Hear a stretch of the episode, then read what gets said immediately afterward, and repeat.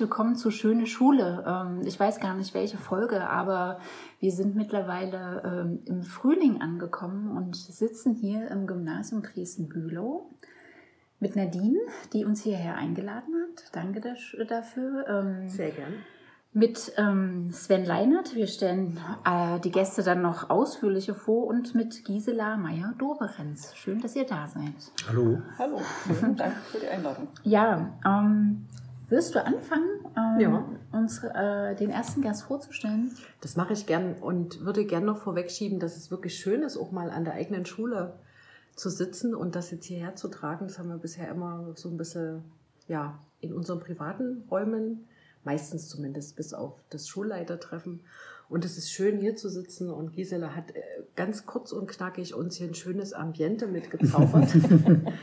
und das entspricht irgendwie dem Namen Schöne Schule auch. Also ich finde es schön, dass wir hier sind und ich habe die Ehre, den Sven Leinert vorzustellen. Hallo der fast Seemann äh, geblieben wäre, vielleicht auch. So gut kenne ich die Geschichte nicht, aber der auch mal Seemann war, aber leider nicht äh, aus diesem Grund heute hier ist, sondern weil er in äh, der weiteren Entwicklung Psychologe und Psychotherapeut geworden ist, äh, mit Schwerpunkt auf chronischen Depressionen und Persönlichkeitsstörungen. Er ist außerdem Vater zweier Mädchen, hat also auch die, den Vaterblick auf Schule äh, ganz gut und so als kleine Nebenbemerkung noch, hat auch ganz interessante Sportarten als Hobby, nämlich Aikido, Wandern, Segeln und Kajak. Und ich finde, wenn man so die Elemente zusammennimmt, in denen das so stattfindet, klingt das einladend. Ja, Sven, schön, dass du da bist. Ja, vielen Dank für die Einladung, auch hier in die Schule zu gehen. Meine Töchter kommen ja eigentlich jeden Tag hierher und es ist ganz spannend, mal in den Räumen hier zu sitzen bei euch. Ja. Mhm. Mhm. ja. Mhm. Ähm, hoffentlich fühlst du dich jetzt nicht, wie sich vielleicht manche Schülerinnen und Schüler ja. gestresst fühlen in gewissen Situationen. Es ist also hier keine Prüfung. Und vielleicht ähm, haben die Hörerinnen ja schon so ein bisschen erkennen können, worum es uns heute eigentlich gehen soll, nämlich um das große Thema der mentalen Gesundheit. Und äh, deshalb ist auch Gisela hier. Sie ist nämlich Schulsozialarbeiterin am Gymnasium Dresden-Bühlow und das schon seit 2010. Ähm, dann kam wegen unklarer Finanzierung ähm, eine Pause und das hat sie dazu bewogen, einen eigenen Trägerverein für ähm, Schulsozialarbeit zu gründen.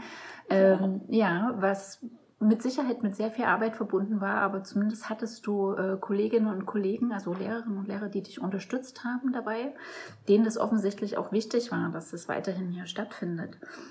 Ähm, du selbst hast vier Kinder, die auch alle eine eigene Schullaufbahn äh, haben, mhm. mittlerweile aber als Erwachsene äh, ganz im Leben stehen. Und vielleicht kommen wir auch da nochmal dazu, wie sozusagen das auch geprägt hat, den Blick auf Schule und vielleicht auch auf den Veränderungswillen der damit einherging. Und du hast, nachdem du ähm, Physiklaborantin gelernt hast und nochmal Religionspädagogik studiert hast, äh, dann recht spät erst äh, das Studium der sozialen Arbeit aufgenommen. Und das scheint uns hier alle ein bisschen zu ein, weil zumindest weiß ich auch von dir, Nadine, das ist Lehrerin, ist auch nicht dein erster Beruf. Und ähm, mein erster Beruf ist das auch nicht, was ich gerade ausübe. Also ähm, das, das sind doch irgendwie interessante Biografien, denke ich. Und ähm, jetzt ist es an euch, euch mal kurz zurückzuerinnern, ähm, Sven und Gisela. Und wir starten mit einer Frage. Willst du die stellen? Oder? Ja, ich ja. würde die gerne stellen. Mhm. Ursprünglich war der Gedanke mal, ähm, den ich als erstes im Kopf hatte, euch die Frage zu stellen, was ihr in Schule als stressig empfunden habt. Und dann ist uns aber eigentlich aufgefallen, dass uns eigentlich viel mehr die Frage noch interessiert, es hängt aber ja beides miteinander zusammen, was euch in Schule gestärkt hat. Wir würden es gerne von wer der oder Seite, was? wer oder was hm. euch in Schule gestärkt hat, Kraft gegeben hat, über Stress hinweggeholfen hat und ja, da darf natürlich dann auch drinstecken, was eigentlich den Stress ausgemacht hat. Also das ja wäre unsere Einstiegsfrage an euch, egal wer da zuerst einen guten Gedanken hat. okay, ich kann anfangen. Ja. Ähm, also Stress war für mich als erstes die riesengroße Klasse. Ich bin in einem Haus mit großem Garten groß geworden und dann in meiner ersten Klasse waren wir nach meiner Erinnerung 35 Kinder. Bin oft heulend nach Hause gekommen und weiß zum Glück nicht mehr, was mich geärgert hat, aber dass ich heulend in der Küche stand, das weiß ich noch. Äh, was ich positiv an Schule fand, waren dann Lehrer, die wirklich als Mensch Pädagoge waren. Wo es nicht um Wissen ging, sondern wo es um Entwicklung ging, um Bildung ging, um Persönlichkeitsentwicklung ging. Das sind die Menschen, die mich geprägt haben. Mhm. Und weshalb ich Schulsozialarbeiter geworden bin, also da gehört mein eigener Schulfrust dazu. Mhm. Auf alle Fälle, dass ich daran was auch ändern wollte. Und dann, dass ich soziale Arbeit studiert habe, als alle meine Kinder in die Schule gegangen sind. Und ich immer zwischen Theorien und Praxis, zwischen sozialer Arbeit und Leben mit Schulkindern hin und her geswitcht bin. Mhm. Natürlich auch Dozenten, die mich geschubst haben. Ja, kann man sich gut vorstellen in dieser Mischung, ne? die Theorie zu haben und dann mhm. vierfach von vier Individuen ja nochmal auch ganz verschiedene Sichtweisen sicherlich oder Eindrücke. Genau, ich habe erst angefangen zu studieren, als mein jüngstes Kind in die Schule gekommen ist. Mhm. Mit ganz kleinen Kindern wollte ich nicht studieren. Mhm. Okay. Also meine erste spontane äh, Idee dazu war ja, das hatte mit der Schule gar nichts zu tun, das war nämlich der Schulweg.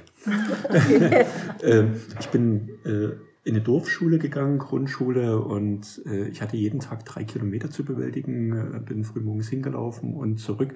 Und das so durch die dörfliche Gegebenheiten, äh, Feldlärchen, die gesungen haben, äh, Blühen, Winter, alles Mögliche, das war toll, ne? weil du gesagt hast, wie kommt man runter oder was hat den mhm. Stress reduziert, war in der Tat das Bewegen können, ne? das mhm. Laufen, das Erfahren ne? und Dinge mhm. zu begreifen. Das war so... Ähm, eigentlich so die allererste Erfahrung, das Eingebettetsein in den Naturraum und ja, das zu sehen, zu laufen. Und das zweite war in der Tat ein Lehrer, mhm. der auf der einen Seite hohe Ansprüche hatte, es war ein Physiklehrer äh, und trotzdem ganz fair war in seinen Bewertungen, in seiner Unterstützung, der mich sehr, sehr geprägt hat. Ähm, und dann natürlich so das Erleben, Kontrolle zu haben, also zu merken, Dinge, die, die, die gut funktionieren. Ich hatte in der Schule bis zur 10. Klasse keine größeren Leistungsprobleme. Also zu merken, ich habe es im Griff, das geht, es funktioniert.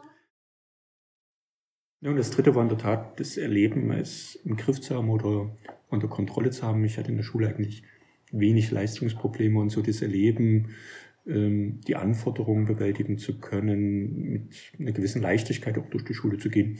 Das war auch ganz, ganz wichtig für, ich sag mal, mentale Gesundheit. Das war ja so die mhm. Idee dahinter. Mhm. Hast du das Gefühl, dass die Leichtigkeit weniger geworden ist? Wie, also es ist immer schwer, ne, die eigene Erinnerung jetzt irgendwie vergleichen zu wollen mit den Gegebenheiten, die man heute so wahrnimmt. Aber ist das so aus deiner Beobachtung vielleicht bei den eigenen Kindern im Freundeskreis oder ja, was du so mitbekommst, etwas, was weniger Schüler heute erleben, so eine gewisse Leichtigkeit? Also ich denke ja. ja. Wenn ich das so sehe, ich habe verschiedene ähm, vergleiche meine Kinder, die ja in der Grundschule gewesen sind, dann im sehr freien System waren, ähm, jeden Tag voller Begeisterung in die Schule gegangen sind. Ich kann mich an keinen einzigen Tag erinnern, wo wir irgendwo so das Gespräch hatten, ich will nicht. Ähm, dann der Wechsel ins Gymnasium, ähm, was doch viel mit, mit Sorgen, mit Ängsten, mit Leistungsdruck, mit Bewertungsängsten zu tun hatten. Und dann war meine Tochter für ein Jahr in England ähm, in einer Schule, wo sie sehr viel machen konnte, was ihr wichtig ist, ihre mhm. Interessen so entwickeln konnte.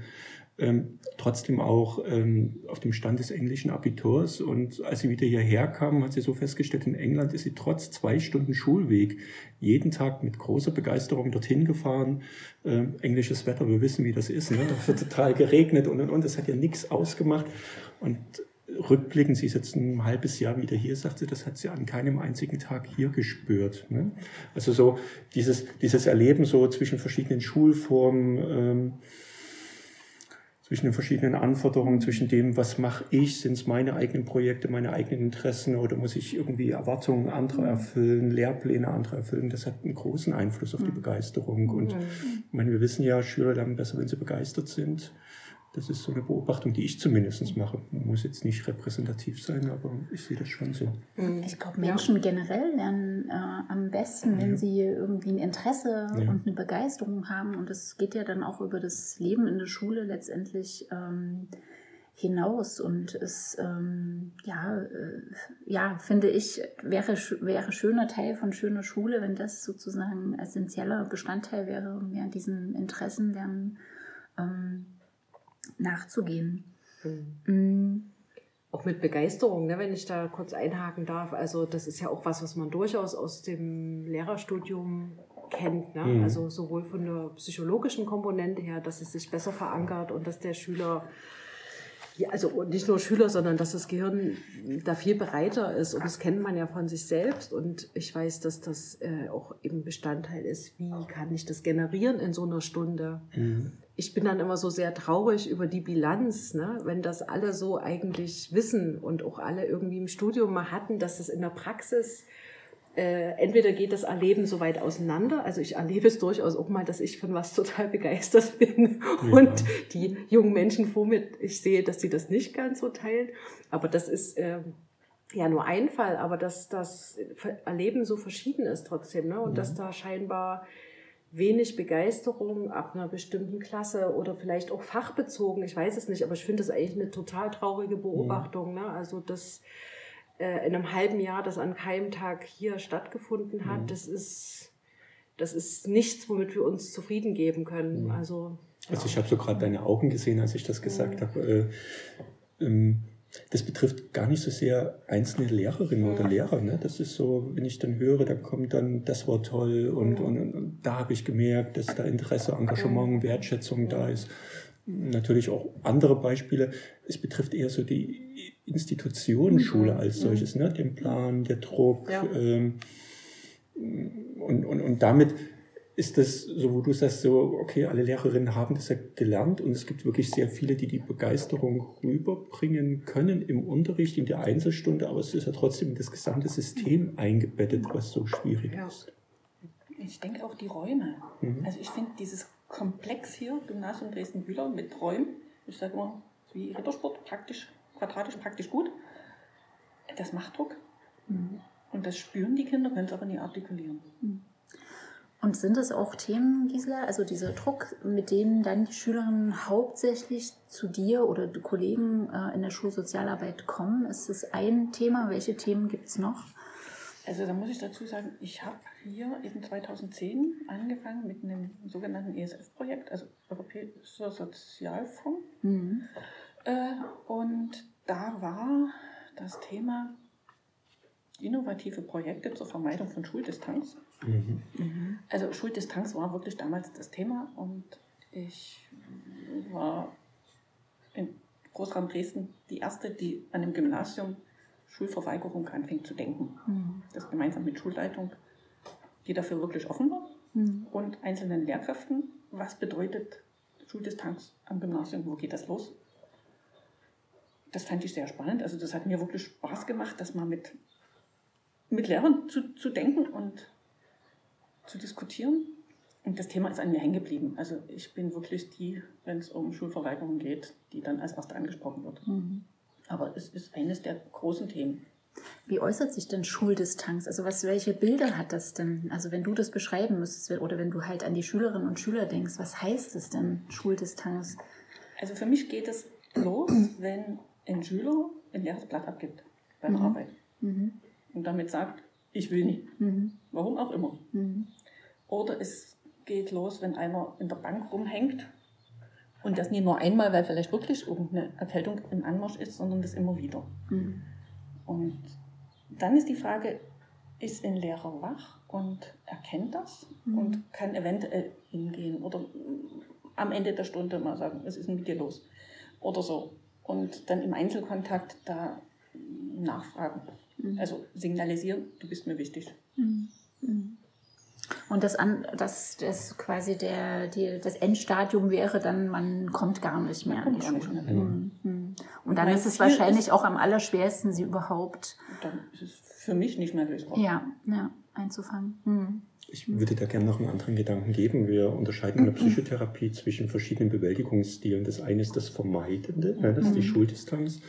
Und das andere, wir nennen das Überkompensation. Mhm. Das ist so dieses sehr kontrollierende, zwanghafte, perfektionistisch getriebene. Und es gibt ja durchaus die und die Bewältigungsmöglichkeit mhm. für Schwierigkeiten. Also entweder ich nehme mich aus diesem System raus, ne, sei das die Abwesenheit im Unterricht, oder ich bin sehr, sehr, sehr interessiert daran, gute Leistungen zu erbringen, mit einem sehr hohen Lernaufwand, wo alles, was Vergnügen macht, Regeneration bedeutet, vernachlässigt mhm. wird, Bewegung, alles, was so sonst die Persönlichkeit ja auch äh, stützt, stärkt. Und das sind so aus meiner Sicht zwei Probleme. Ne? Wir sehen oft dann diejenigen, die nicht kommen mhm. und diejenigen, die, ja, ich sag mal, einen Einzel- oder Abschnitt haben, mhm. äh, Durchschnitt haben. Äh, das sind für uns die guten und braven Schülerinnen, die aber aus meiner Sicht oft auch mhm. Probleme mit der mentalen Gesundheit mhm. haben können, indem die dieses perfektionistisch Getriebene haben. Ne? Also die einen haben vielleicht keinen Antreiber, keinen Disziplinierer und die anderen haben einen extrem großen inneren Antreiber. Beides ist nicht gesund. Richtig, aber die äh hoch motivierten, übermotivierten, die sind nie unter dem Begriff Schuldistanz für mich. Ja, ja, genau. Ja. Das mhm. ist richtig. Ne? Die, die, die, haben nicht die Distanz, das ist ein anderer Mechanismus. Mhm. Ich glaub, die übertriebene Nähe sozusagen. Ja, ja, nee, fehlende Distanz. ja, zu ja. Willfährigkeit, Perfektionismus. Perfektionismus mhm. ne? Und mhm. die sehen wir, glaube ich, nicht, weil die ja gut ins unser System hineinpassen. Mhm. Aber die siehst du ja dann schon vielleicht ja, in, in, den ähm, therapeutischen Sitzungen dann, weil das sich ja dann äh, vielleicht über Ängste, das weiß ich jetzt alles nicht, worüber auch äh, Selbstverletzung oder was auch immer äußert. Also ähm, ja. Ja. Was mich nochmal interessiert, ich finde es gerade spannend, äh, quasi die Übererfüller, sage ich jetzt mal, ne, über die wir uns tatsächlich, muss ich ja zugeben, ne, über die freut man sich zum mhm. Teil, mhm. ne, weil die irgendwie Leistung bringen. Naja, ja, du guckst mich kritisch an, Gisela, ich übersetze es mal für Hörende.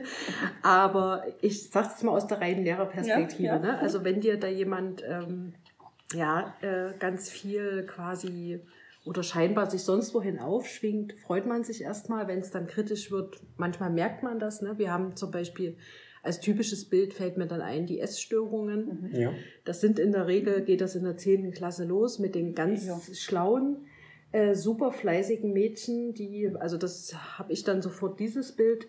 Ich habe das noch nie, aber jetzt, also schon, dass das auch irgendwie systemimmanente Probleme sind. Ne? Ich habe die noch nie eigentlich so auf eine Stufe gestellt mit den Menschen ne, unter Schuldistanz, wo man sagt, ja, das sind eigentlich zwei Enden. Ich finde das eigentlich irgendwie ganz spannend. Und das habe ich, glaube ich, dir die Frage schon mal gestellt, was ich mich frage, wenn ich jetzt an meine Schulzeit zurückdenke, Nicole, an unsere, weil wir haben die ja zum Teil mhm. geteilt. Mhm. Ähm, dann habe ich ähm, Leichtigkeit gespürt, Gott sei Dank. Äh, und ich habe das Gefühl gehabt, dass da auch ganz viel ähm, an Schülern vorbeiging, erwartet wurde, ähm, wo ich mich auch nicht gesehen habe als Schüler. Ich habe das aber überhaupt nie als problematisch empfunden. Und ich bilde mir ein, dass vieles sich schon geändert hat, dass der Schüler mehr gesehen wird und habe trotzdem das Gefühl, dass der Druck, wenn ich, na, also aus Gesprächen mit Schülern direkt oder auch mit dir, wenn es immer mal irgendein Problem gab, Gisela, dass die Schüler mehr Druck empfinden, obwohl wir schon ganz viel in, äh, sich da ganz viel getan hat. Und ich frage mich, frag mich dann manchmal, ob ähm, Kinder heutzutage, das ist jetzt sehr pauschal, aber die Frage kommt mir dann trotzdem manchmal im Kopf, weniger stressresistent sind oder schneller Druck empfinden. Ich kann, kann das nicht ganz einordnen manchmal, ne? weil, wie gesagt, wir hatten, was so Methoden gerade angeht, wo es sehr kooperative Lernform und so weiter, da war nicht viel da. Ne? Wenn wir mal in unsere Schulzeit gucken, das war... Aber ich habe keine Leichtigkeit zum Beispiel. ja, okay, gut, das ist schon nochmal die also nächste das ist, jetzt äh, na, das ist jetzt deine Erfahrung tatsächlich, ja, ist das schön? die mir das, ähm, also ich war nicht gerne in der Schule. Und ihr wart in derselben Schule? Ab ja. der neunten Klasse, ah, okay. aber meine Schulzeit begann ja auch mit der ersten und ähm, es gab nicht den äußeren Druck, sich anzupassen. So. Ja. Also, und meine Eltern würde ich auch als relativ lässig bezeichnen. Ich hatte aber auch, äh, zumindest bis zur neunten Klasse, gar keine Leistungsprobleme. Das war auch leicht zu bewältigen. Aber sozial bin ich weder bei Lehrern, bei Kindern so ein bisschen, aber für mich war das Soziale, mhm. wie es war eben damals mhm. echt eine Stresssituation. Und mhm. das ist ja auch ein Teil von mhm. Schule, dass ich mit Menschen zusammenkomme. Und ich habe mich bis zur vierten Klasse nicht getraut, was zu sagen und war jetzt aber zu Hause durchaus aufgeweckt. Ne? Also das heißt, mhm. ich habe schon auch Druck gespürt und ähm, ich würde aber ich will deine Frage nicht. Du ja. hast ja trotzdem, sind wir heute in, trotzdem in einer anderen Zeit. Also das ist ja was sehr Individuelles, ne? Und das ist, und trotzdem entwickelt sich ja Gesellschaft. Ähm, deshalb ist ja die Frage trotzdem mhm. berechtigt, aber ich mein, meine, mein, mein Erleben war ein anderes tatsächlich, ja. ähm, ne, zumindest lange. Also es hat sich dann entspannt. Zu dieser Wendezeit waren halt einfach die Regeln so ein bisschen ausgehoben und deshalb ähm, kann ich das für die späteren Schuljahre so ein bisschen bestätigen, weil dann aber das Soziale bei mir gestimmt hat. Ich hatte dann einfach meine Freunde in der Schule und deshalb war mir das andere auch ein bisschen egal. Mhm. Also ich kann das auch nie als Leichtigkeit äh, mhm. sehen. Allerdings ist es bei mir auch anders. Ich war nie auf einem Gymnasium. Mhm. Ich habe 10. Klasse Abschluss zu DDR-Zeiten so normal gemacht. Damals waren die Nachmittage frei. Ich glaube, ich war bis halb zwei oder um zwei war Schule, dann war Schluss. Mhm. mhm. Französisch war nachmittags, Freitag nachmittags, aber fiel meistens aus. Damals also auch schon. ja. Also, äh, ich habe nachmittags gespielt. Mhm. Ja. ja. Viel draußen und habe Musik gemacht. Das war, also, mhm. ich habe ja. Freizeit gehabt. Ja. Und das, denke ich, fehlt. Mhm. Und bei meinen eigenen Kindern ist nur die Jüngste dann aufs Gymnasium gegangen. Und wenn es nach mir gegangen wäre, hätte ich die fünfmal mindestens runtergenommen. Mhm. Mhm. Alle anderen sind auf die damals noch Mittelschule gegangen mhm. Und hatten dort Töpfern und hatten Theater und hatten Tanzen und Klettern und aber Sie sind nicht extra mhm. irgendwo hingegangen, das war in der Schule. Ja, also ja. Franz hat dann zum Teil fanatisch geklettert, aber äh, ja. Dann wollte er das ja. Genau, genau. Mhm. Also wir hatten in der Tat darüber geredet, als ich diese Studie vorgestellt mhm. habe, ne? so die Belastung, die die Schüler jetzt in der Corona-Pandemie haben. Mhm. Ähm, ich glaube auch, dass es eine Veränderung gegeben hat und ähm, ich habe im Zuge der Vorbereitung jetzt einen Freund gefragt, der ist Hochschulprofessor für mhm. Psychologie. Und das Spannende ist ja, gerade Psychologie wissen wir ja in C, das sind gerade die leistungsstarken mhm. Schülerinnen und Schüler. Mhm. Und in seiner Einschätzung sagt er, sind ähm, die Schülerinnen und Schüler dann, die bei ihm als Studierende sind, nur noch bedingt hochschulreif. Und da frage ich mich, wie kommt das? Auf der einen Seite haben wir diese hohen Leistungs... Mhm. Forderungen, die guten Noten, ne? so, so mhm. dieses, wir konzentrieren uns auf Leistung.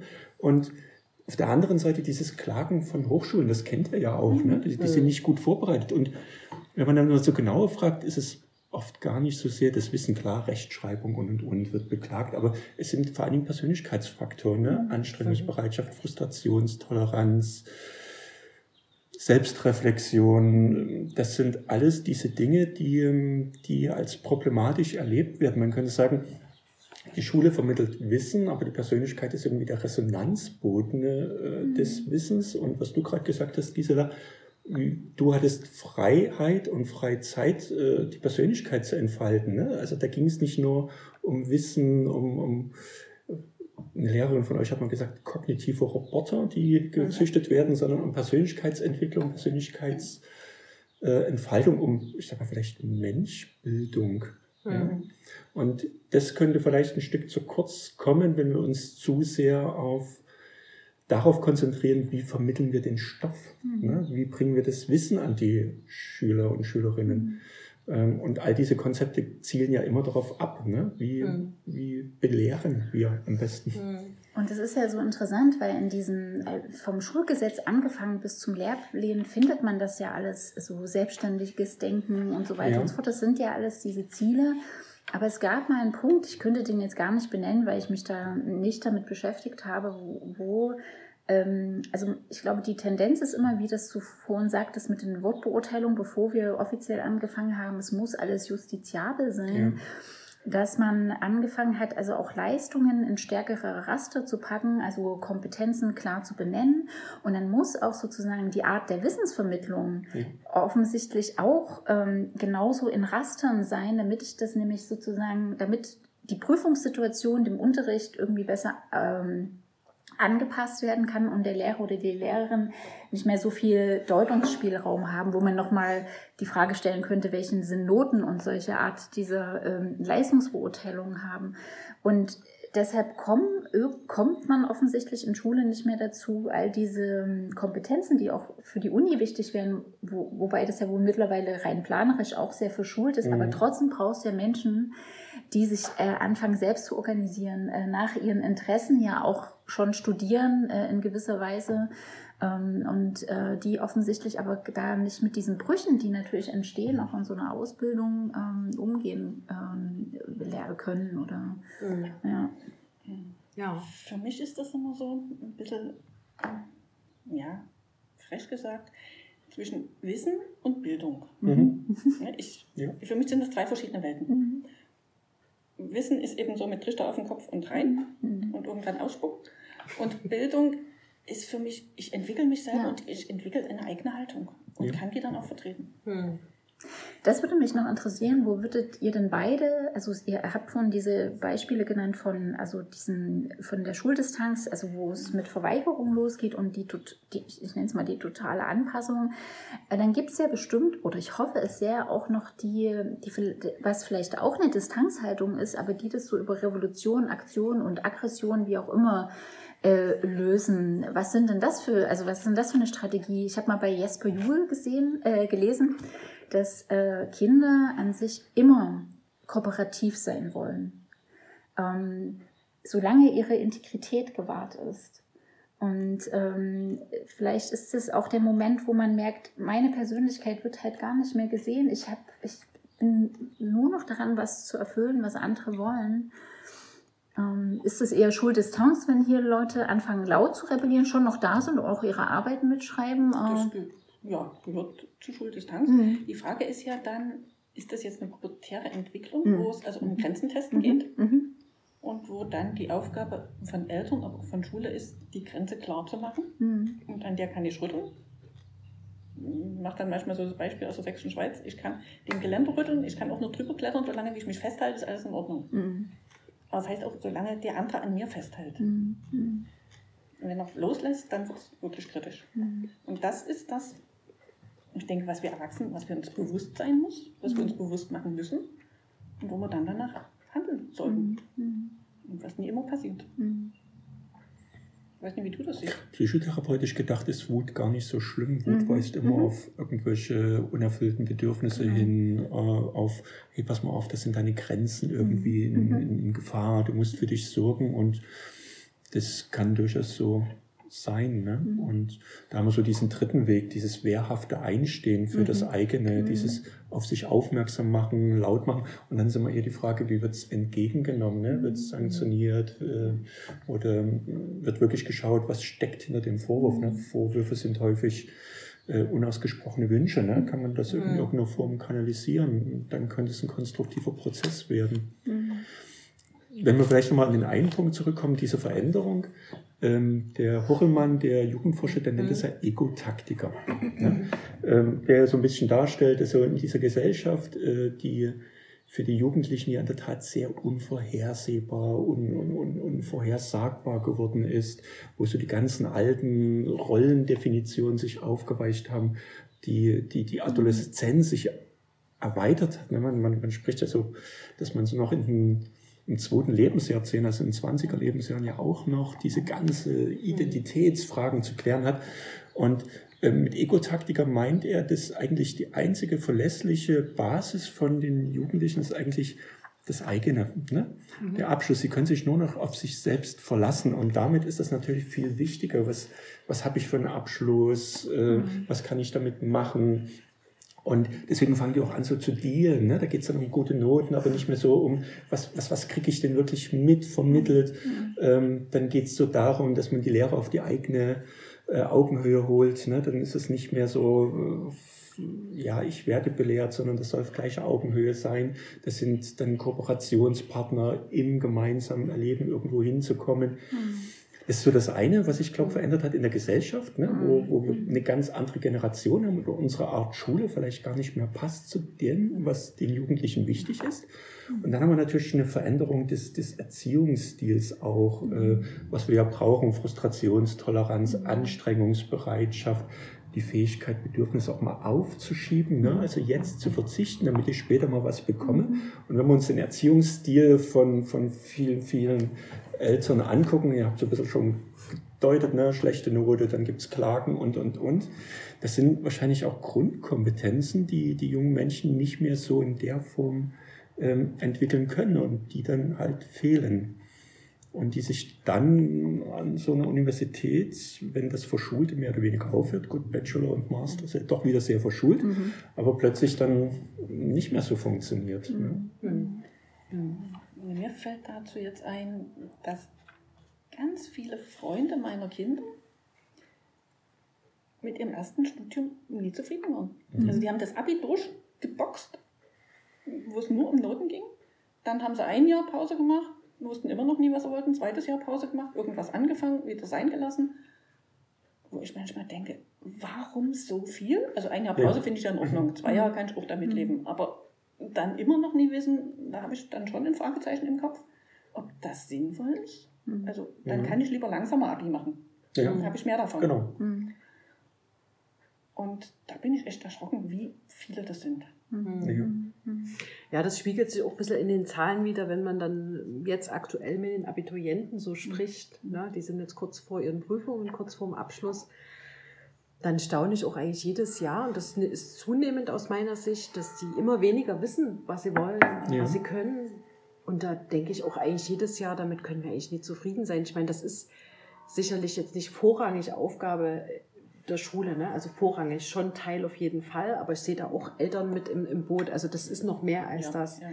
Aber es ist auf jeden Fall Aufgabe der Schule, dass man irgendwie über eigene Stärken und Schwächen gut Bescheid weiß, zumindest ja, am Ende der Schulzeit. Und das, da, da komme ich immer ein bisschen ins Zweifel, ne? wenn man nach zwölf Jahren Schule, vielleicht spielt da auch so viel Taktik eben eine Rolle. Ne? Also wenn man so taktisch wird, dass es einem nicht mehr um die Sache geht, das könnte mit ein kleiner Aspekt davon sein, aber wenn man so wenig über seine eigenen Stärken und Schwächen Bescheid weiß, ist das eine Bilanz, an der sich eigentlich dringend irgendwie was ändern muss. Mhm.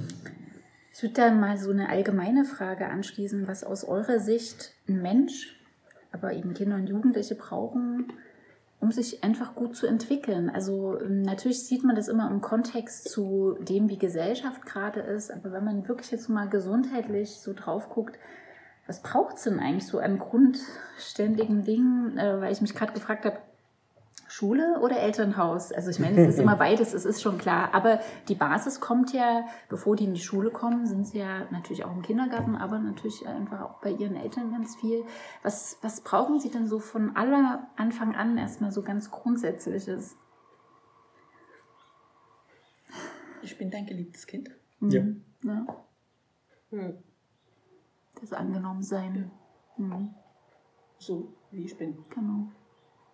Oder so wie du bist. Mhm. Je nachdem, von welcher Blick, Blickrichtung. Mhm.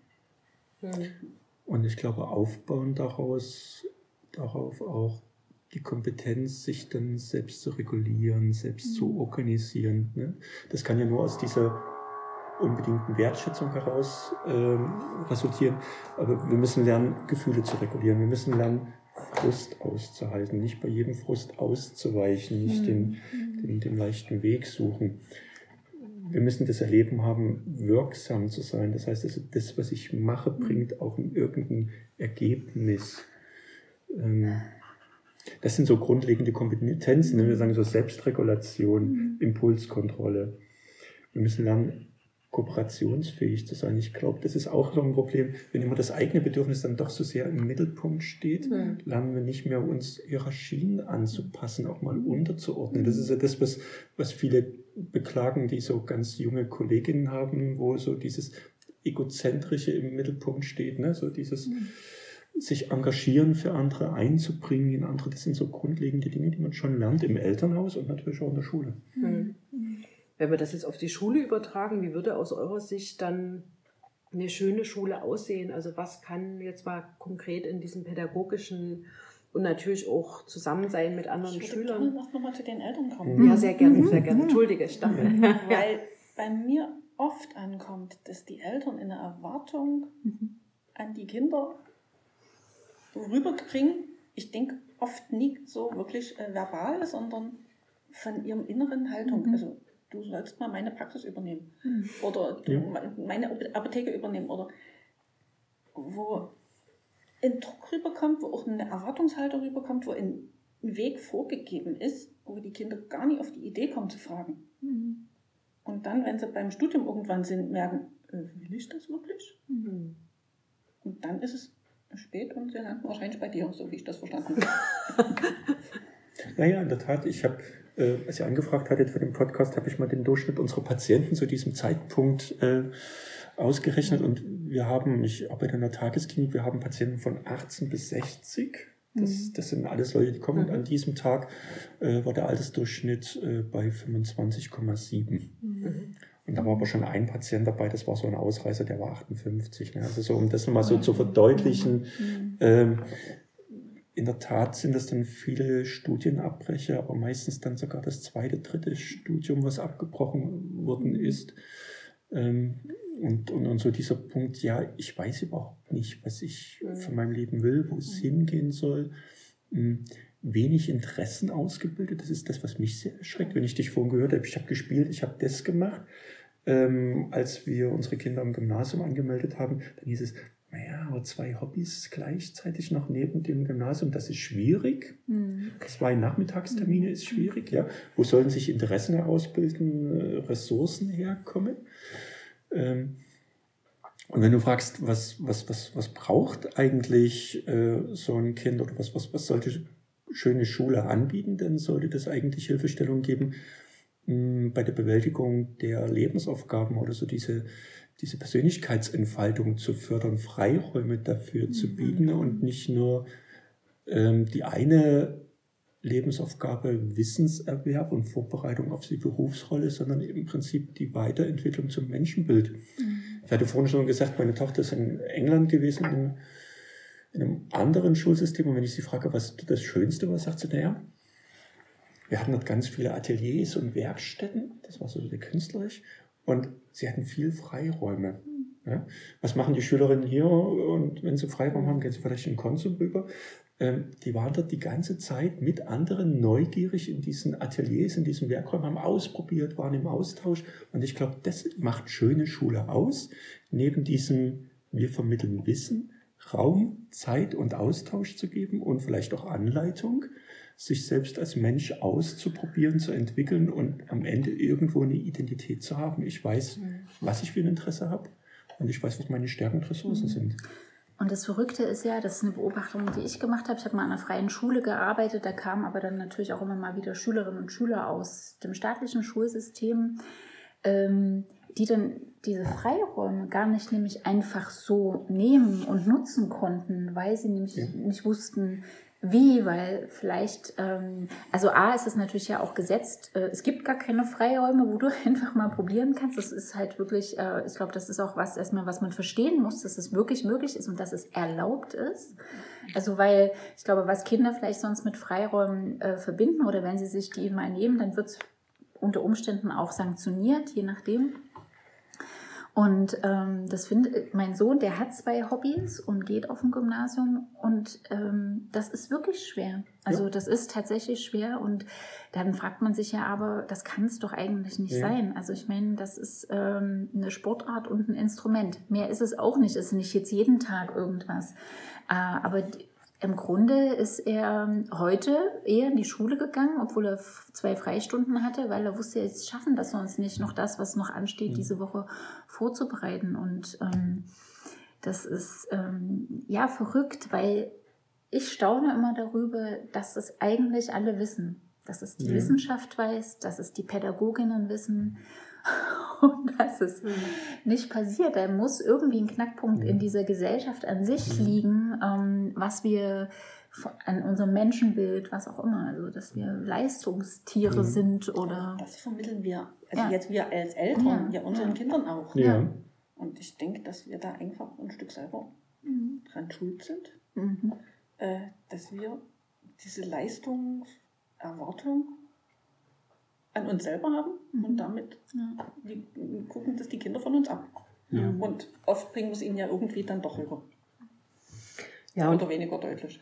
Mhm. Ja, und wenn, wenn ihr das so sagt, ne, das zeigt doch eigentlich die Freiräume, die Zeit, das Reflektieren, sich selbst kennenlernen, die Interessen ausbilden, das ist auch alles, was, ähm, was ergebnisoffen ist. Ne? Genau. Also das ist, glaube ich, unser Grundproblem, so wie unsere Lehrpläne gestrickt sind, da ist nicht, mhm. also ja, es gibt kleine Räume, aber wahrscheinlich nicht das, was es braucht, wenn der Teil, der drin steht, der gelehrt werden muss, so mhm. groß ist, dass der Platz nicht mehr offen ist. Mhm. Und das ähm, deckt sich ja auch, das haben wir manchmal schon gehabt, ne, mit unserem Grundgefühl, dass mhm. schöne Schule nur tatsächlich eine sein kann, die diese Offenheit, diesen Raum und diese Zeit bietet, auch für die Pädagogen darin. Ne? Also das mhm. ist ja auch unser, als Lehrer unsere Grundfrustration, dass du, selbst wenn du möchtest, ne, selbst wenn du hingucken möchtest und selbst wenn du in Kontakt gehen möchtest, es scheitert, so wie das System im Moment gestrickt ist, mhm. auch an den eigenen Möglichkeiten. Genau. Und dann ist es umso frustrierender, weil du eigentlich das Gefühl hast, ich sehe schon, was es jetzt eigentlich bräuchte. Wir setzen uns jetzt mal zusammen in die Sonne raus und reden einfach mal ein paar Sätze, die ich dann nie abrechnen kann. Da gibt es kein Lehrplanziel, was ich erfüllt habe, aber das wäre jetzt irgendwie dringend dran. Und das macht man, glaube ich, auch nach eigenen Maßgaben dann mal, wenn man das Gefühl hat, das ist wichtig. Aber ja, schön wäre dann eigentlich ein System, was das grundlegend mitdenkt, diese mhm. Ergebnisoffenheit. Und mein Eindruck ist dann manchmal, dass der Mut dazu nicht da ist. Ich weiß nicht, ob das an mhm. unserem Land liegt oder mhm. Also immer dieses Grundgefühl, wie ihr das vorhin, also wie du das geschildert hast von England und wie du das auch gesagt hast, so nach dem Motto, wenn ich Räume lasse, so ein Grundmisstrauen da ist, dass es missbraucht wird, dass genau. da Blödsinn gemacht ja. wird. Und das ist, äh, das ist, glaube ich, das mit dem Menschenbild in mhm. Verbindung, ne, wo man sich dringend äh, oder wir uns alle hinterfragen müssen und was dann ja als selbsterfüllende Prophezeiung fast mitgegeben wird. Ich denke einfach, wir brauchen Freiräume, um kreativ sein zu können. Mhm. mhm. Und diese Freiräume brauchen wir als Lehrer, wir als Sozialarbeiter, ja. wir Psychotherapeuten sicher auch, brauchen die für uns selber, um, ja. um wirklich auch weiterdenken zu können und um es weitergeben zu können. Und man kann das noch weiterdenken letztendlich, wenn man jetzt die Eltern nochmal mitdenkt, die ja nicht alle im pädagogischen oder therapeutischen Kontext arbeiten. Ähm, wie viele äh, Arbeitsorte, wenn man nicht in der Freiberuflichkeit vielleicht ist, gibt es denn, wo, wo gefragt wird, was brauchst du, was ist dir wichtig, äh, welchen Raum benötigst du, also ne, wo, wo man das so, so nehmen kann. Das sind ja natürlich, natürlich auch Erfahrungen, die Eltern in ihrem Arbeitsalltag machen und auch denen wahrscheinlich manchmal einfach dafür die Fantasie sogar fehlt und die Erfahrung, ja. letztendlich in, im, im, eigenen Rahmen so eine Selbstwirksamkeit ähm, zu entfalten. Mich würde aber trotzdem interessieren, ob Schulsozialarbeit da mehr Freiheiten hat und Gestaltungsmöglichkeiten oder seid ihr nur Feuerlöscher? Wir wehren uns, dass wir Feuerlöscher Ja, sehr schön. Sehr gut. Und also hier in Lüder habe ich auch nicht das Gefühl, dass mhm. ich Feuerlöscher bin. Mhm. Aber ich kenne von Kollegen, dass es da, ob jetzt noch, weiß ich nicht, aber vor fünf Jahren schon noch das Thema war. Ich soll die Schüler dann wieder so machen, dass ja. Lehrer damit zufrieden sind. Genau. Und das mache ich nicht. Was machst du denn? Wie gestaltet ihr denn Schulsozialarbeit hier? Also hier, äh, wir haben im großen Teil Einzelfallarbeit in Bezug mhm. auf ja, Schuldistanz, aber auch äh, familiensystemische mhm. Schwierigkeiten. Äh, was ist noch Einzelfall? Gesundheitliche mhm. Themen, also Langzeiterkrankung und wieder zurück in Schule und sowas. Mhm. Wie passt das zusammen? Und äh, Gruppenarbeit, wo es dann um soziale Kompetenzen hauptsächlich geht. Das ist dann, dann nehmt ihr mal eine Gruppe raus. Eine ganze Klasse. Oder eine also Klasse, das, genau. genau. Und das und ist ja hier mit dem Lissy-Konzept, da mhm. können wir aber, glaube ich, jetzt nicht extra aufgehen, mhm. drauf eingehen. Äh, also ist in den Stundenplan integriert, schwerpunktmäßig fünfte und sechste Klasse mhm. und ein bisschen in den achten, wo es dann ein Schwerpunkt Klassenrat ist, also so demokratische äh, Prozesse entwickeln mhm. und ausprobieren mhm. und gestalten und tun. Das sind so die Schwerpunkte. Und natürlich Elternarbeit und mhm. auch ab und zu mal mit Lehrern. Die Situation ist schwierig oder das Kind ist schwierig und kannst mhm. du mal hier äh, beobachten. Oder kannst du bei dem Elterngespräch mit dabei sein, solche Sachen. Mhm. mhm. Ja. Wie viele Schulsozialarbeiter sind hier? Wir haben zwei volle Stellen und die mhm. auf drei Leute verteilt. Für über 1000 Schüler. 1250 Schüler, mhm. genau. Es gibt so äh, in Deutschland das Fernziel für 150 Schüler einen Schulsozialarbeiter. Mhm. Sind wir noch weit, weit weg. Ja. Vielleicht wäre es ja auch eine Hilfe. Wir hatten das Gespräch ganz oft, dass Lehrer nicht nur Lehrende sind, sondern auch Pädagogen. Ne? Also mhm. so mit, ich spreche dieses pädagogische Konzept. Mhm. Vielleicht würden dann sogar Schulsozialarbeiterinnen ähm, gar nicht mehr in so einer hohen Zahl notwendig sein. Ne? Was du gesagt hast, Gisela, da habe ich so ein bisschen Gänsehaut bekommen, was gesagt hast, naja, manchmal so die macht den Schüler wieder passend zu den Erwartungen. Ne? Das, das sind wir wieder so bei dem Punkt der Erwartungen. Mein Freund, der Hochschulprofessor, der hat mal eine interessante ähm, Studie gemacht oder, oder einen Versuch. Der hat zwei Seminargruppen gehabt und hat beiden einen Auftrag gegeben und gesagt, das soll am Ende stehen unter zwei Bedingungen. Den einen hatte volle Freiheiten gelassen in der Art und Weise, wie sie hinkommen und den anderen ganz, ganz strenge Vorgaben. So. Und er hat so gemerkt, dass die mit den strengen Vorgaben viel bessere Ergebnisse erzielt haben mhm. und ihn als Professor noch viel besser bewertet haben als die andere Gruppe. Und das passt zu dem so, ja. äh, dass wir, wir können mit den Freiheiten nicht mehr umgehen. Das fiel mir so vorne ein. Und ihr merkt, ich habe mit meiner Tochter da mal ganz, ganz viel Austausch, der habe ich das erzählt und sagte so, naja, wundert mich nie. Also selbst organisieren kann ich mich schon, aber ich weiß noch nicht, ob es zu den Erwartungen passt. Mhm. Und mhm. das, was du gesagt hast, ne, so dieses, mhm. wir haben Erwartungen und auf der einen Seite sagen wir, ihr dürft machen, was ihr wollt und euren Weg gehen, aber es muss schon passen zu unseren Bewertungsmaßstäben. Das beißt sich irgendwie. Ja. Ich kann da noch ein anderes Beispiel nennen. Ich habe von 2005 bis 2013 eine Jugendtheatergruppe an einem Theater geleitet.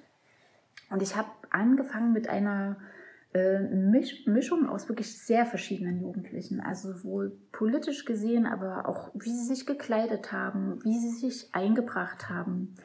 Und ich kann sagen, 2013 hatte ich ähm, Jugendliche, also da, da brauchte ich ewig, bis ich denen mal was aus der Nase gezogen habe. Nicht, weil sie alle schüchtern waren, die haben ja Theater gespielt, sondern weil sie, glaube ich, immer auch abgecheckt haben, was ich dazu sage oder was die Gruppe sagt. Ähm, das wäre denen 2005, also es ist ja ein ganz kurzer Zeitraum, ähm, gar nicht so eingefallen oder gekommen und die standen da jeder für sich und trotzdem gemeinsam. Also das hatte keinen, das hat jetzt nicht irgendwie dazu geführt, dass sie nicht als Gruppe zusammenarbeiten konnten. Und ähm, das und das ist ja Freizeit. Das heißt, das sind ja die Motivierten, die da irgendwie mhm. Lust drauf haben. Und ähm, ja, es ist schein, also auch damit das Schule nicht nur allein, dass man sagt, die Schule ist daran jetzt irgendwie schuld, es scheint schon irgendwie auch ein größeres ähm, Themenfeld irgendwie zu sein. Ne? Schule spiegelt sich nur die Gesellschaft. Ja. Du hast so gesagt, ja. das Misstrauen, kein Blödsinn zu machen. Ich arbeite jetzt seit einem Vierteljahrhundert in der Psychiatrie in der Klinik. Mhm. Seither hat sich der Dokumentationsaufwand, ich glaube, verdoppelt. Ja. Äh, während ich vorher einen Patienten hatte, den konnte ich behandeln, muss ich heute jeden Schritt dokumentieren, nachweisen nachweisen, was nicht dokumentiert ist, ist nicht gemacht. Da ist auch ein Misstrauen da. Ja. Ne? So dieses Misstrauen, ähm, mhm. wenn du mir nicht genau sagst und aufschreibst, was du getan hast, kannst mhm. du Blödsinn machen. Ja. Und das haben wir so in unserer Gesellschaft drin. Ne? So, das, was der Schule natürlich auch schwer macht, das ja. hast du vorhin so angedeutet, und auch den Lehrenden, glaube ich, ganz, ganz schwer macht. Ähm, ich sage immer so, der Patient sitzt vor mir, die Krankenkasse und der MDK sitzt hinter mir. Bei euch ist das wahrscheinlich ganz ähnlich und, und, und, und so ein Lehrer oder eine Lehrerin ist da so einfach in so einem auch Interessenkonflikt. Ich glaube, viele, ich habe viele Lehrerinnen kennengelernt, die das sehen, die das kennen und die sagen, ja, wir wollen den Schüler Freiraum geben und, und, und.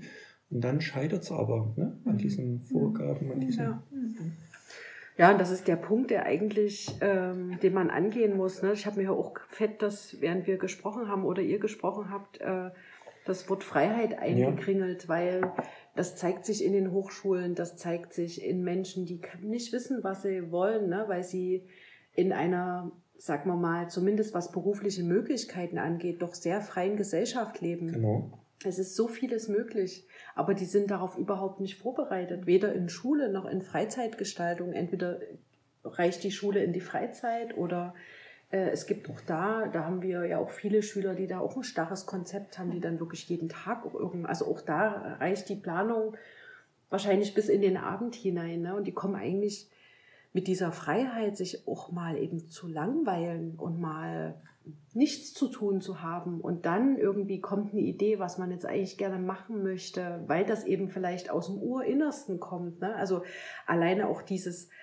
du hast vorhin mal von Resonanzboden gesprochen, alleine dieses Absenken von Teilchen mal ganz in Ruhe auf irgendwas, wo was rauspluppern könnte, was das das ist was, was ich weder in Schule noch, aber auch gesellschaftlich ähm, so erlebe und mhm. dieses zur Ruhe kommen, ja, und gepaart mit diesem Misstrauen, was man, glaube ich, auch in der Pandemie ja an vielen politischen Entscheidungen gesehen mhm. hat, dass es schon eher ein gesellschaftliches Phänomen auch ist, was sich in Schule nur so zeigt.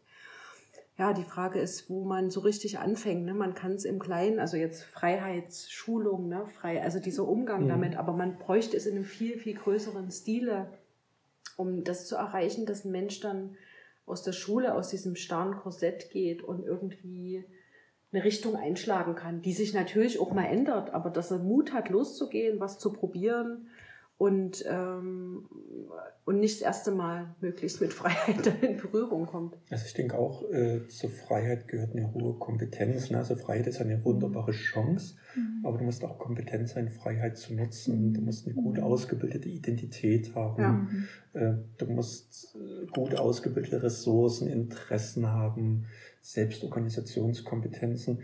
Nur dann sind die ähm, Schülerinnen und Schüler wirklich kompetent, die Freiheit zu nutzen. Man könnte sagen, die Noten oder die guten Abschlüsse, die reichen schon noch, um irgendwie einen Berufsabschluss zu bekommen. Mhm. Einen Universitätsabschluss, das ist schon okay. Aber ob sie ein glückliches Leben führen, mhm. das ist die andere Frage. Mhm. mhm. Ja.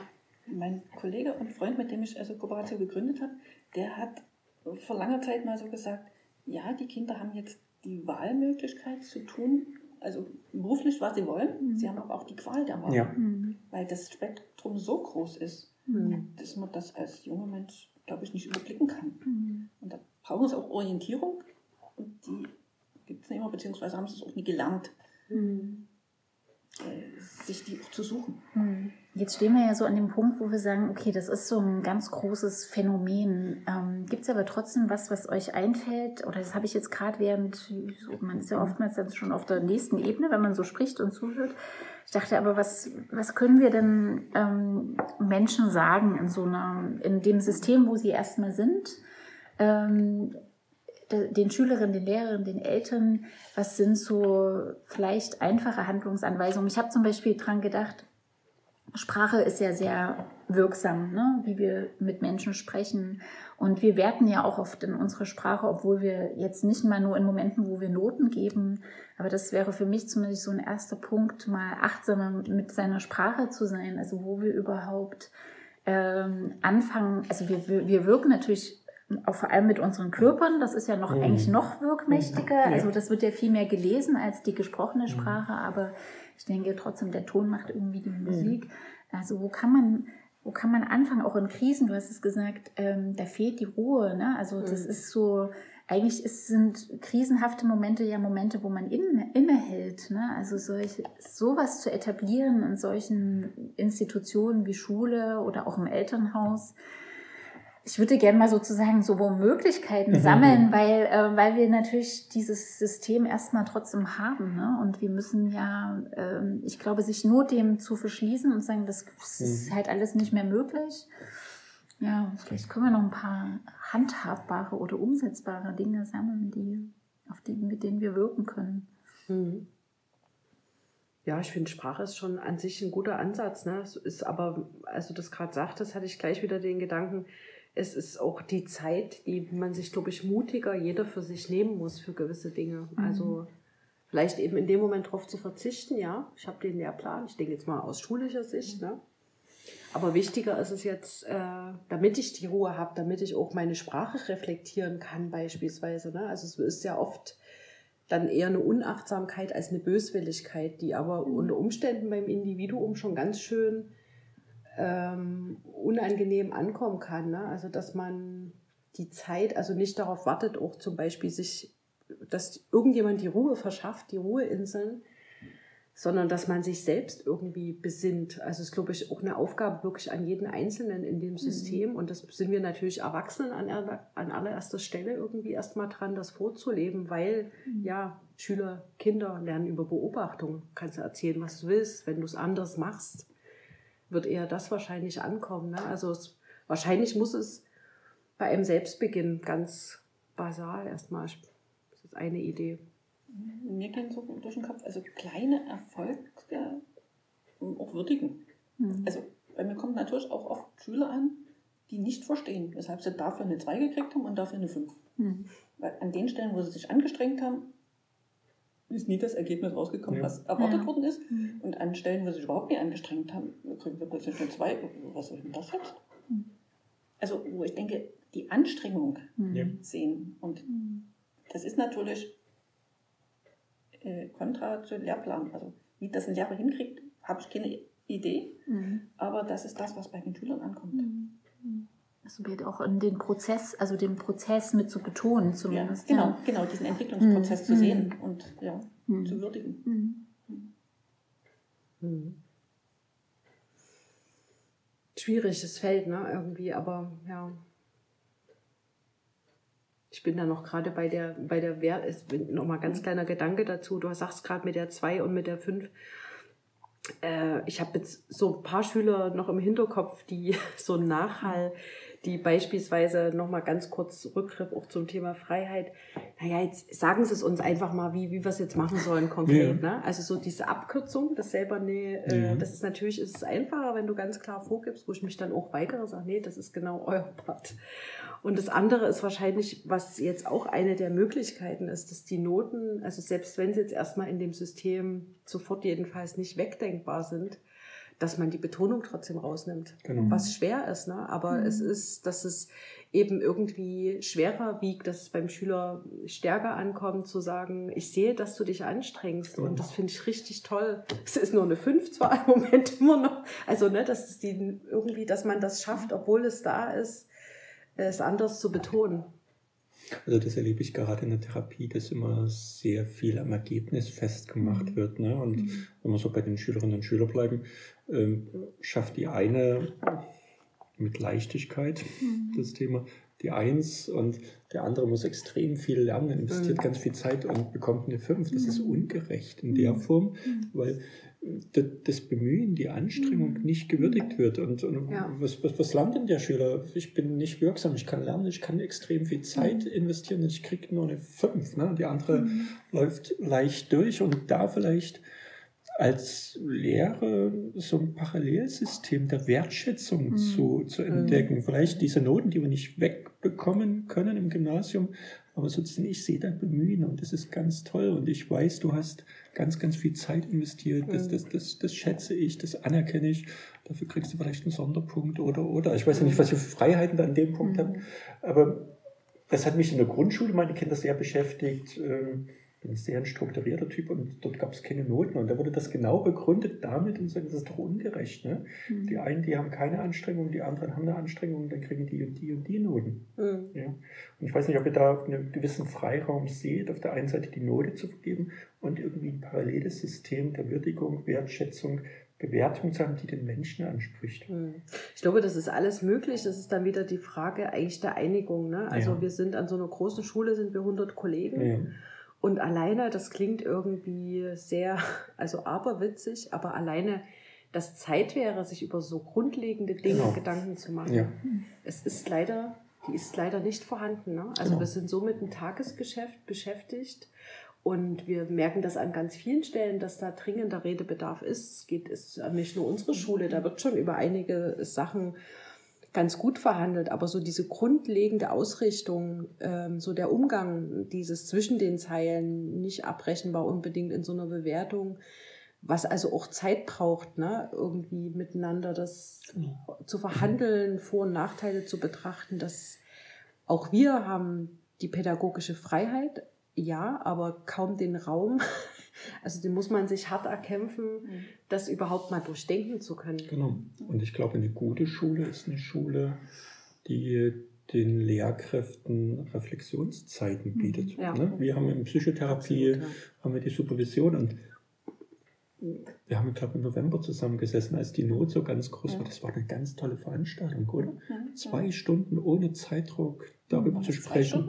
Wir haben zwei Stunden, niemand hat auf die Uhr geguckt. Das ist dann auf 19 Uhr zugegangen. Alle saßen sehr da, interessiert. Wir haben nach Möglichkeiten gesucht. Und ich glaube. emotional. Sehr ja. emotional, mhm. sehr selbstöffnend. Das war ganz, ein ganz, ganz toller Abend. Und ich glaube, wir müssen gar nicht überlegen, was was ist zu tun, sondern ich glaube, alle Pädagogen wissen das schon mhm. oder haben eine Idee. Äh, ihr braucht die Zeit und den Raum, ja. In den Austausch darüber zu kommen. Ja. Ne? Ja. Und da geht es vielleicht um Entschlackung doch wieder von, Zeiten, dass ihr, mhm. was weiß ich, einmal in der Woche oder einmal im Monat äh, eine Möglichkeit habt, euch hinzusetzen. Was nehmen wir wahr? Worum mhm. geht's? Was spüren wir? Was ist denn gerade da? Um darauf zu reagieren. Vor allen Dingen, äh, mir fällt gerade so ein, das ist auch so, was dir, glaube ich, jeder Lehrer oder euch sofort unterschreiben würde, glaube ich zumindest, was wir in Korrekturen investieren. Ja. In Texte. Ja. Mit ganz viel, also man versucht das alles so zu machen, dass der Schüler das versteht, dass er daran irgendwie aus seinen Fehlern lernen kann. Da geht Zeit und Kraft rein. Das ist Wahnsinn. Dann siehst du die Schüler vor dir sitzen, die nehmen sich dieses Blatt, die gucken auf die Note und dann legen sie es weg. Genau. Und das ist der Moment, wo ich schreiend aus dem ja. Zimmer rennen könnte, weil ich das ins Verhältnis setze zu dieser späten Stunde, die es wieder war, und zu dieser Kraftanstrengung. Und wenn ich mir alleine diese Zeit und Energie nehmen würde und mir vorstellen ja. würde, wir würden das da reinstecken, ne, und würden, also das ist, also es gibt, glaube ich, ganz viele Möglichkeiten, Kräfte und Energien zu ja, verschieben, richtig, ne? genau. dass man sagt, das hat dann wirklich einen Sinn und das. Und die Perspektive der Schülerin ist dann, warum dauert das so lange, bis ich die Note kriege? Ich will doch bloß die Note haben, es genau. das muss doch abgehakt sein. Und der Lerneffekt für die Schülerin ist am Ende gleich null und am Ende wäre es wahrscheinlich sogar konstruktiver. Man setzt sich in kleinen Gruppen zusammen und ja. geht das mit ja. denen durch, um damit die noch miteinander ähm, am Ende lernen und ähm, mhm die Note bleibt ja, aber dann könnte man gleichzeitig noch eine Prozessnote für diese ja, Auswertung. Wunderbar. Also als ich mein Lehramtsstudium äh, ja. gemacht habe, dann äh, war sozusagen, wurde meine Unterrichtsstunde angeguckt, aber in die Bewertung ging natürlich auch meine Reflexionen darüber ein. Ja. Was hast du da jetzt gerade gemacht? Und wenn ich sozusagen die Knackpunkte gesehen habe, also vielleicht hatte ich auch Glück und das läuft nicht überall so, aber wenn ich die Knackpunkte gesehen habe, dann hat sich das auch auf meine ähm, Note ausgewirkt. Und äh, weil man ja nicht, auch dieser Moment, wo ich so eine Arbeit schreibe, dann wiederum, äh, ist, spiegelt ja null und nichtig, also jetzt äh, das, was ich wirklich in dem Moment und überhaupt kann. So und deshalb ist doch sozusagen all das, woran man arbeitet, ist nämlich dann auch so nur auf die Note bezogen und man könnte es in viel größere Kontexte und mhm. und, und Lernbeziehungen ja. ähm, auch einbauen. Aber es ist bleibt ist und bleibt dieses Thema der Zeit und der mhm. thematischen Entschlackung. Ich glaube dieses, dass man sich über Quantität denkt, dass man eben auch wirklich, also Quantität an Stoff, dass man dann auch wirklich viel gelernt hat, das ist halt ein Irrglaube.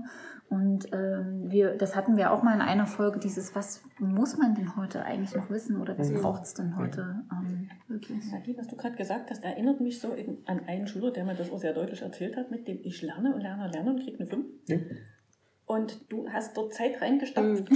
und die Kinder gucken es an und weg. Also ist das nicht dieselbe Sache ja. von zwei ja. verschiedenen Seiten? Ja. Also wie, ja. wie ich zeige nur meinen Frust nicht. das ist der Unterschied. Der, der aber wäre das auch aber, nicht. Der Schüler hat den Frust in seiner Klasse auch nie gezeigt. Nee, der hat mir gesagt. Ja. Aber wäre das nicht toll für die Persönlichkeitsentfaltung, darüber ins Gespräch zu kommen? Total. Ne? Was du gerade gesagt hast, das kennen wir, das Instrument. Ne? Das ist der Verteidigung. Ich meine, Verteidigung ist ein ganz blöder Begriff, aber bei Diplomarbeiten oder mhm. Promotionen schreibe ich eine Arbeit, gebe ja. sie ab und mhm. gehe dann ins Reflexionsgespräch genau. eigentlich. Ne?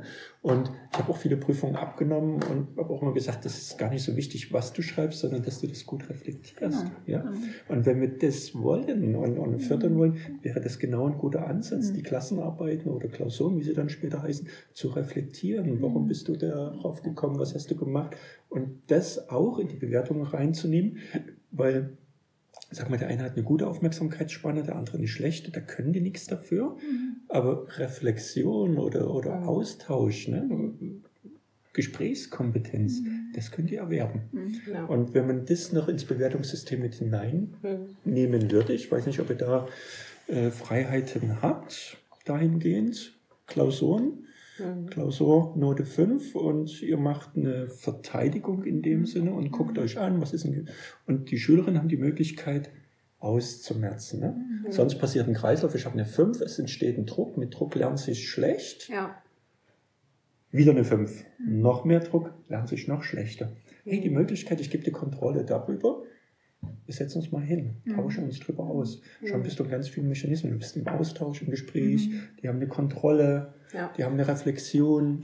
Entlastung. Und es ist eigentlich auch in der Selbstwirksamkeit, ne? weil wenn ja. ich dran denke, ähm, an, wenn du das gerade mit dem Referendariat und der Lehrprobe, ich meine, das, was, glaube ich, einem wirklich hilft im Berufsalltag, ist, aus einer Stunde rauszugehen, dir zu sagen, es war jetzt echter Mist, woran lag es? Ne? Also, dass du das selber rausfindest, ums, also es bewertet dich ja dann keiner mehr, ne? also zumindest anders. Du kannst auch Schülerblicke, natürlich ist das auch Bewertung oder aber das ähm, wäre dann noch die andere gute Komponente eigentlich daran, ne? dass du wirklich ähm, ein ganz anderes Verhältnis zu deiner eigenen Leistung und Fähigkeit aufbaust und äh, ja, in die Selbstwirksamkeit kommst. Genau. Mhm. Und vielleicht könnte was in Gang kommen, wenn die eine Klausur nicht mehr so wichtig ist muss ich auch selbst weniger Zeit investieren und habe dann Zeit für mein Hobby hm. oder für Ehrenamt ja. oder für ja. meine neue Freundin. Ja, die auch nie unwichtig ist. Ja, die ist total ja, wichtig. Und, und, das wäre halt, und das wäre, muss natürlich Schul, das ist Arbeits, also Arbeits- und Lernzeit, ne? Also das ist dann hm. sozusagen, ja, das ist kein, ja. Entschuldigung. Und durch das Reflektieren, also entwickle ich mich ja weiter und dann passiert wirklich Persönlichkeitsbildung. Genau. Richtig. Mhm. Wir könnten wahrscheinlich noch ganz lange reden. Ja. Ähm, und mich würde zum Schluss, also ich mache das jetzt einfach ja, unabgesprochen, ja, ist, ist gut die Frage interessieren, um mal, ähm, weil wir sind alle keine Schülerinnen mehr, aber wir lernen ja. hoffentlich äh, trotzdem alle noch, zumindest habe ich den Eindruck. Ähm, und trotzdem seid ihr ja auch in herausfordernden beruflichen, vielleicht auch familiären manchmal Situationen. Was stärkt euch denn heute in eurem Leben?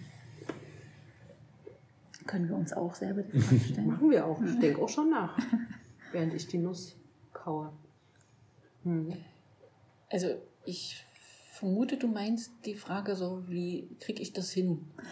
Wie, wie kriege ich, äh, finde ja, ich immer wieder neue Energie und neuen Kraft? Ja, oder wann spürst du die Leichtigkeit, die wir am Anfang hatten, so dieses Los, oder wo, wann spürst du Momente vielleicht der Entwicklung, aber auch des inneren Loslassens, wie auch immer, ne? Also wo nicht im Vordergrund steht, was du leistest, ähm, ja. Also ich gehe wandern. Hm. Ich gehe raus und laufen ja, und bewegen. Ja. Fahrradfahren geht auch und laufen. Ja. Mhm. Ja, bei mir ähnlich. Hobbys, Bewegen, Kajak fahren, mhm. Segeln. Alles, was nicht mit Leistung zu tun hat. Mhm. Ne? Auszeit von Leistung, mhm. von Leistung erbringen müssen. Ja. ja, bei mir ist, glaube ich, auch so das Zusammensein mit der Familie, aber auch mit Freunden. Auch das jetzt gerade ist für mich äh, Auszeit, weil ich muss kein Ergebnis in dem Sinne abliefern, mhm. sondern das Ergebnis offen und es ist äh, ein Ventil tatsächlich mhm. für mich. Und auch, klar, dieses Rausgehen, das teile ich schon auch, dass du irgendwie im Kontakt mit anderen Elementen bist. Mhm. Und natürlich trotzdem, das ist schon trotz, also trotz, dass die Tage manchmal sehr herausfordernd sind, auch gerade so eben, wenn so Schülerkontakt entsteht, jetzt mal über den Unterricht hinaus, ne, und man dann einfach, da gibt es ganz viele kleine Momente, wo ich rausgehe und das Gefühl habe, also das, äh, na, da kommt irgendwie Energie an, sagen wir es mal so. Das ist schon, mhm. Ja, auch weil ich jetzt gerade drüber nachgedacht habe, die Auszeit am Nachmittag oder am Wochenende ist das eine, ne? aber was ist denn an so einem stressigen Tag, was sind denn so die Inseln, auf die hm. man sich manchmal retten kann? Die Begegnung. Hm. Genau. Hm. Und das ist dann gerade manchmal eben sowas Simples und ich merke dann manchmal auch, je schneller es um mich herum wird, umso langsamer werde ich automatisch, weil ich da gar nicht mitkommen kann, ne? sondern dass ich hm. denke, okay, jetzt kannst du eigentlich nur noch stehen bleiben fast. Hm. Was ist es bei dir? Ja, das da deckt sich ganz viel. Also für mich ist auch das Draußensein, also in Bewegung sein auf jeden Fall. Und das bei mir auch mindestens einmal in der Woche das Tanzen. Also das, das muss sein. Ich würde das gerne auch öfter machen, aber und ansonsten fühle ich mich immer bereichert auch von Begegnungen mit Menschen tatsächlich, die jetzt ähm, ja also die eben so ziellos sind, ja. irgendwie, die was mit Freude, also ja, wo man jetzt nicht äh, so wie das eben jetzt auch davon, das ist aber auch meine Arbeit immer gewesen, dass ich immer mit den Ideen der Menschen auch gearbeitet habe und das gibt mir ähm, ganz viel. Aber ich bin auch Mensch, brauche auch Rückzug. Also ich kann noch gut einen halben Tag zu Hause allein sein. Das ist lustig, weil deine und Geste passt jetzt. ich will nur Wahrscheinlich muss sie sich den Rückzug streiten, genau, ja. Genau, die ja, das, war. genau. das ist, glaube ich, dieses, wann hat man das aber? Ja, genau. Und das ist so, aber dieses mal allein sind und diesen, und Gedanken so ja. überhaupt nicht zielführend nachgehen und irgendwas, dass da mal was entstehen kann. Also ich finde, wir sind nicht mehr in einer Welt, wo viel Zeit zum Entstehen so ist, was man vorher sich gar nicht überlegt hat, dass das entstehen könnte. Mhm. Wir haben bei uns in der Tagespunkt eine neue Therapie eingeführt, die nennen wir Stille. Mhm. 15 Minuten sitzen und nichts machen. Und nur wirken und entstehen mhm. lassen, was kommt. Das ist bestimmt ja. herausfordernd. Das klingt gut, ja. Aber da, da würde ich auch gerne noch. Gebe ich noch eine kleine Anekdote zum Schluss vielleicht mit. Ich habe in Ethik Klasse 9 Lernbereich Hinduismus, Buddhismus. Da zwinge ich die Schüler eigentlich immer einmal eine kleine Meditation ja, mitzumachen. Ja. Und wir haben ja tolle Räumlichkeiten. Zwang ist ja ein total ja, legitimes Zwang zur Meditation. Das passt hervorragend. Aber ich sage immer, lasst euch mal einmal, versucht's mal ja. und dann äh, reden wir mal drüber. Und dann, wir haben ja die tolle Studiobühne, also ein großer leerer Raum und mit Klangschale bewaffnet ziehe ich los. Und es ist eigentlich immer sehr spannend, die Reaktion dieser Neunklässler, ne? voll in der Pubertät. Und da kommt da eine Ethiklehrerin und will irgendwie Meditation erzwingen. Und die, die Reaktionen sind äh, insofern spannend, dass die dann irgendwie zu sich kommen nach der Zeit und sagen, oh, das ist so schön, können wir das bitte wieder machen? Mhm. Es ist eigentlich nur das Nichts, ne? Es ist yeah. nur das Nichts und es tut irgendwie so gut. Und die, der, die Folge ist dann meistens, dass ich den ganzen Lernbereich mit diesen 15 Minuten beginne, in der wir dann immer ähm, ja, eine halbgewalkte Meditation, ich bin ja gar kein Profi, ne? aber so und ich merke auch, dass mir das total gut tut. Mhm. Also alleine für mich, ne? dann einfach mit der Klangschale zu sitzen. Und äh, ja, das sind so Inseln, die dann schon gut tun ne? und die, von denen man manchmal wahrscheinlich gar nicht merkt, wie die in einem so noch nachhallen und einem Kraft geben. viel reden. Ja, ja. Genau. ja ich merke gerade, dass, dass äh, das Phänomen des angekündigten Endes, bei mir fällt auch gerade noch mal was ein. genau. das ist, ich sage es, versuche in einem Satz, wenn Lehrerinnen mehr das tun könnten, wo ihre Leidenschaften ja. liegen, ähm, ja, dann würde vor allem die Begeisterung ja. halt wie bei dir so mhm. überspringen. Und auch passend zum Ende, das müssen wir, glaube ich, alle aushalten, dieses Unvollständigkeitserleben. Ja, ne? so. genau. Ja, es ist jetzt Schluss. Gut. ich wollte auch noch einen Schluss sagen. es ist nicht ein Schluss. Also ich wollte nochmal, äh, Salutogenese ist so ein ja, Fachbegriff, genau. kennst du sicher, ja. äh, wo es darum geht, es muss Sinn für mich machen, mhm. ich muss es können und ich muss es verstehen. Mhm. Und wenn diese drei Punkte so ungefähr in, mhm. austariert sind, also wirklich Gleichgewicht gibt es nie, aber hm daran immer wieder arbeiten, dann hat das was mit Gesundheit zu tun. Ja. Und dann geht es mir besser. Ja. ja. Danke, Danke, dass ihr mit uns den Raum hier eröffnet habt für äh, Dinge zu schöner Schule und mentaler Gesundheit. Und genau, wir entlassen alle in den Nachmittag und danke auch fürs Zuhören. Vielen Dank. Schön, dass ihr hier wart. Take it.